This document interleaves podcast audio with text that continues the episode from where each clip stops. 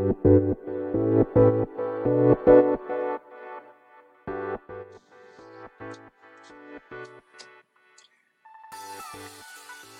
い、始まりました。本を読んでは独り言ラジオ。私、変な髪型をしたポンコツ薬剤師こと町田和俊でございます。はい、ということでですね、今日も読んでいるんだか、読んでいないんだか、積んでいるんだか、積んでいないんだかですね、えよくわからない 本をですね、まあ紹介しながら、まあ、ゆるりと語っていきたいと思います。はい。今日紹介する本はですね、えー、パラドックス思考。はい、という本でございます。えー、著者はですね、えー、立野義和さんと安西祐樹さんですね。え、こちらの本は、ダイヤモンド社から2023年2月28日に第1釣り発行となっております。はい。で、まあ、えー、この本はですね、全部で366ページですかね。はい。こちらの本はですね、まあ一番最初に知ったのは、まあいつも私が聞いているですね、Voicy の荒木博行のブックカフェですかね。まあそちらでこの本の存在は知ったんですけれども、まあその後ですね、えー、友人がですね、まあこちらの本について配信しておりまして、またですね、えー、確かその、ね、 stand.fm でですね、まあ、ライブ配信とかを、まあ、友人とですね、友人2人と一緒に、まあ、私含めて3人でですね、しているんですけれども、毎月ですね。で、えー、ちょうど3ヶ月、2、3ヶ月前ですかね、に、まあ、私の チャンネルにあるやつですね、1時間超えですかね、えー、マイブックカフェをやってみたみたいな感じのまあ、配信がありますけれども、そちらの中でですね、えー、その私の友人が、こちらを紹介してくださったということもあってですね、購入いたしました。はい。そしてですね、またあの、なんて言うんでしょうね、えー、こちらの方もですね、え、行きつけの本屋であります、え、桑畑書店さんにですね、こちらの本が置いてあったんですね。というのもあって購入したっていうのもありますね。はい。で、まあ私はですね、こちらの本はまだ読み途中でして、まあ3分の2ぐらいは読みましたかね。はい。という、まあ本になるんですけど、まあ読み途中でございますが、ちょっと今日は今日はですね、この本から語ってみたいと思います。まあ目次ですね。目次を紹介させていただきたいんですが、その前にあれかな、帯かな、帯の文言。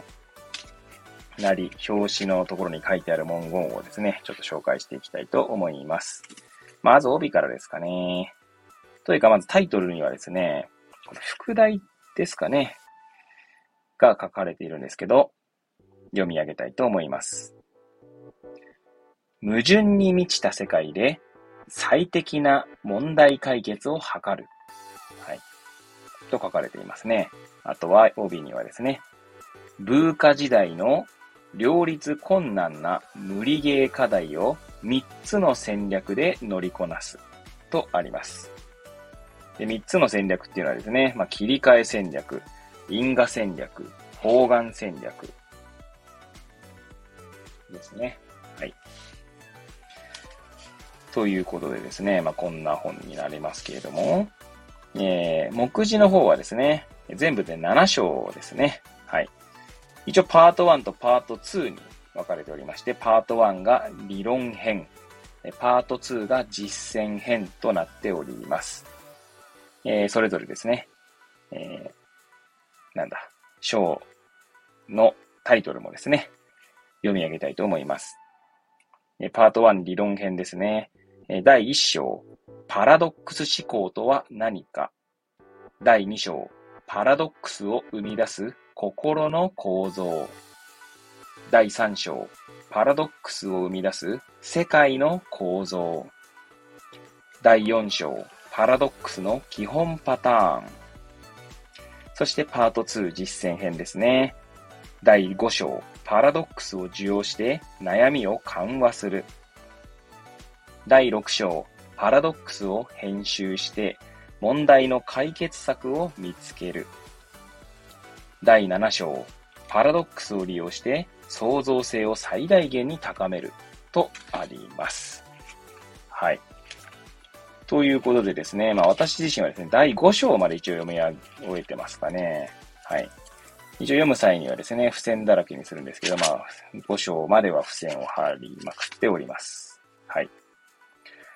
ちなみにパラドックス思考とは何かというところでですね、この表紙の、なんていうんですか、一枚めくったところっていうんですかね。ちょっとうまく表現できませんか。に、まあ、表紙っていうか、カバーですね。そうですね、カバーですね。カバーの内側っつうんですかね。えー、表紙をめくったところのカバーの部分に、えー、書かれていますので、そちらも読み上げたいと思います。パラドックス思考とは、問題の背後にあるパラドックス、えー、矛盾に着目し、ビジネスや人生の無理ゲー課題に新たな解決策をもたらす考え方。本書で提案する3つの戦略を使い分けることで、二者択一の答えに、えー、答えというのは A は B に陥ることなく、シナジーを実現する効果的な解決策、A&B または C を導き出すことができます。はい。そんな、えー、ことなわけですね。はい。でですね、まあ、こちらの本ですね、まあ、読み途中ではあるんですけど、結構ですね、私の中では、なんだろうな、えー、なんだろう、しっかり、しっかりではないな。なんかこう、患者さんとですね、まあ、話す中でですね、なんか、患者さんのパラドックスを、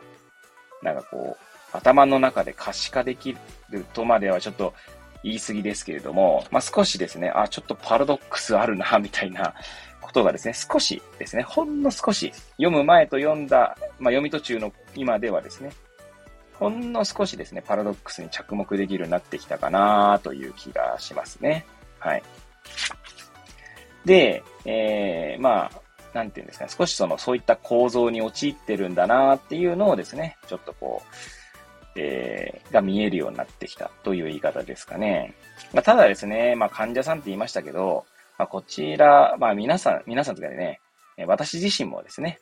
まあ、パラドックスいっぱい持ってるわけですね。はい。で、そうしたことがですね、まあ、書かれているのがですね、まあ、はじめにというところだったと思いますけれども、はい、どこだっけなはい。はじめにのところにですね、私が好きな文章があるんですね。文章というか、言葉というか。はい。えー、そうですね。ちょっとこちら引用させていただきますけれども、12ページですね。はい。の一番最初です。はい。矛盾を解きほぐすためには、人間はめんどくさいけれど、愛らしい存在であるという前提に立つことが大切です。とあるんですね。はい。つまりですね、まあ、矛盾はみんな抱えるよねって。まあ、それが人間だよね。まあ、そんな矛盾を抱えてる人間って愛らしいよね っていうことなわけですね。で、これ結構ですね、私はなんか救われる言葉でですね。というのも、振り返ってみるとですね、その患者さんのこの矛盾みたいなのがですね、なんだろうな、私自身もこう話してて、こう、受け入れられなかった時期っていうのはやっぱあるんですね。まあ、あくまで振り返ってみるとってことなんですけど、それこそちょっと前に紹介した正しさのね、本ありましたけれどもね、正しさに殺されないための社会学でしたかね。はい。みたいな感じで、まあどうしてもですね、まあ薬剤師だけじゃないんでしょうけど、医療従事者、まあ全般に言えるのかなって気もするんですが、その医療という文脈、あるいはまあね、介護とかでもいいんですけど、まあ正しいことをですね、知らず知らず、あるいは、まあ、無意識のうちにですね、押し付けてしまいがちなんですよね。はい。まあ、それが、まあ、ある種、職業と言ってしまえばそれまでなんですけれども、まあ、そうした時にですね、あの、正しさを押し、無意識に押し付けてしまうがあまり、その、相手のですね、その煮え切らないまあなんだろう、この態度というか言葉にですね、何かこう、少し今、苛立ちとちょっと強いかもしれませんけど、なんかモヤモヤしたりするんですね。はい。そしてしまいにはですね、こんなにこう、一生懸命しているのに、みたいなですね、まあある種その、は、あの、相手の行動に対してですね、まあ見返りとまでは言わないですけど、相手がこう変わらないことにですね、まあ苛立ちを覚えてしまうってこともまあ、若い時はありましたかね。はい。まあ、多分ですね、同じようなシチュエーションっていうのはですね、まあ、医療従事者でであればというと、まあ、ちょっとかなり大きな集合になりましたけれども、一度は体験したことがあるんじゃないかなっていう気はしますね。それこそですね、今パッと思い浮かんだので言えばですね、今から7年前ぐらいですかね。まあ私、あの、結構そのいろんな学会とか行ったりとかですね、まあ研修会に行ったりして、まあいろんな知識を得ていたんですけれども、まあそれをですね、まあ実際に使ってみようと、実践してみようとですね、まあ試みたわけですね。でまあ当時はですね、あまりその試みる相手みたいなのもですね、まあ見ずにというか、まああんまりこう考えずにですね、まあ実践してですね、まあ逆に痛い目を見たみたいなことが、まああるわけですね。はい。で、まあそんな中確か糖尿病の患者さんだったと記憶しておりますけれども、まああまりですね、こう、なんて言うんだろうな、まあ少なくとも薬局で会話をしている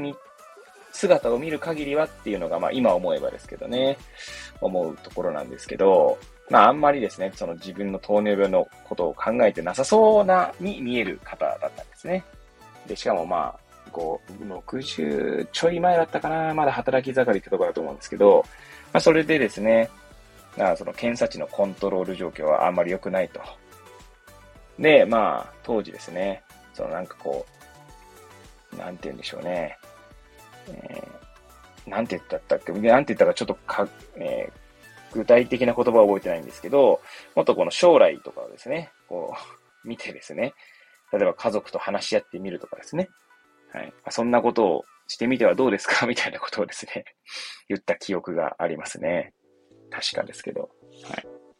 つまり私と、当時の私にとってはですね、そういったことを話すことが、まあ正しいことだと思っていたわけですね。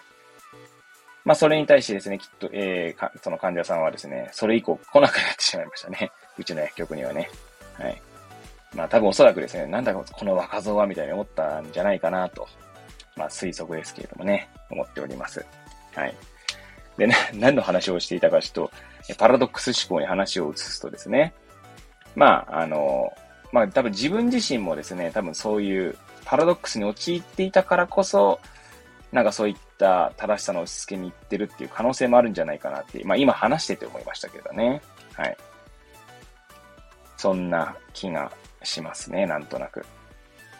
はい。えっ、ー、と、ちなみにですね、パラドックスのパターンはですね、えー、まあいろいろあるんですけど、5つパターンがですね、パラドックスの基本パターンということで、第4章にね、5つのパターンが紹介されているんですけど、まあ、きっと今の紹介した事例なんかはですね、えー、パターン5ですかね。まあ、自分本位と他人本位みたいな、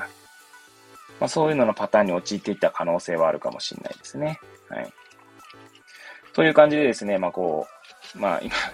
あんまりうまく紹介できてはないんですが、まあ、どうですか皆さん、なんかこう、ふとこう我に返ると、なんかね、矛盾を抱えてるな、みたいに思うことないですか？そして身動きできねえな、俺、みたいなね、ふうに思うことないでしょうかね？もしかしたらそういう時はですね、パラドックス思考に陥っているのかも、あ、違う、パラドックスにですね、陥っているのかもしれませんね。はい。で、そういう時にこのパラドックス思考を使うことで、まあ少しですね、こう自分を肯定するというか、自分を承認するというかですね。いやー、俺ってにめんどくさいけど、まあ、しょうがないよねって言えるかもしれないですよね。自分のパラドックスに気づくことで、まあ、自己承認に至るってこともあるんじゃないかななんて気がしますし、まあ、この本ではですね、まあ、その先ですね、そのパラドックスを利用して、創造性を最大限に高めるっていうところまでですね、まあ、書かれているんですが、まあ私はそこはまだ読んでおりませんので、ちょっとあまり語れませんけれどもね。はい。まあそんな感じでですね、皆さんもですね、ぜひ手に取っていただけると、えー、いろいろな気づきがあるんじゃないかななんて思える一冊じゃないかなと 思います。はい。というわけでですね、今日はパラドックス思考という本を紹介させていただきました。はい。という感じでですね、また次回もですね、ゆるりと語っていきたいと思います。それではまた次回お会いいたしましょう。ごきげんよう。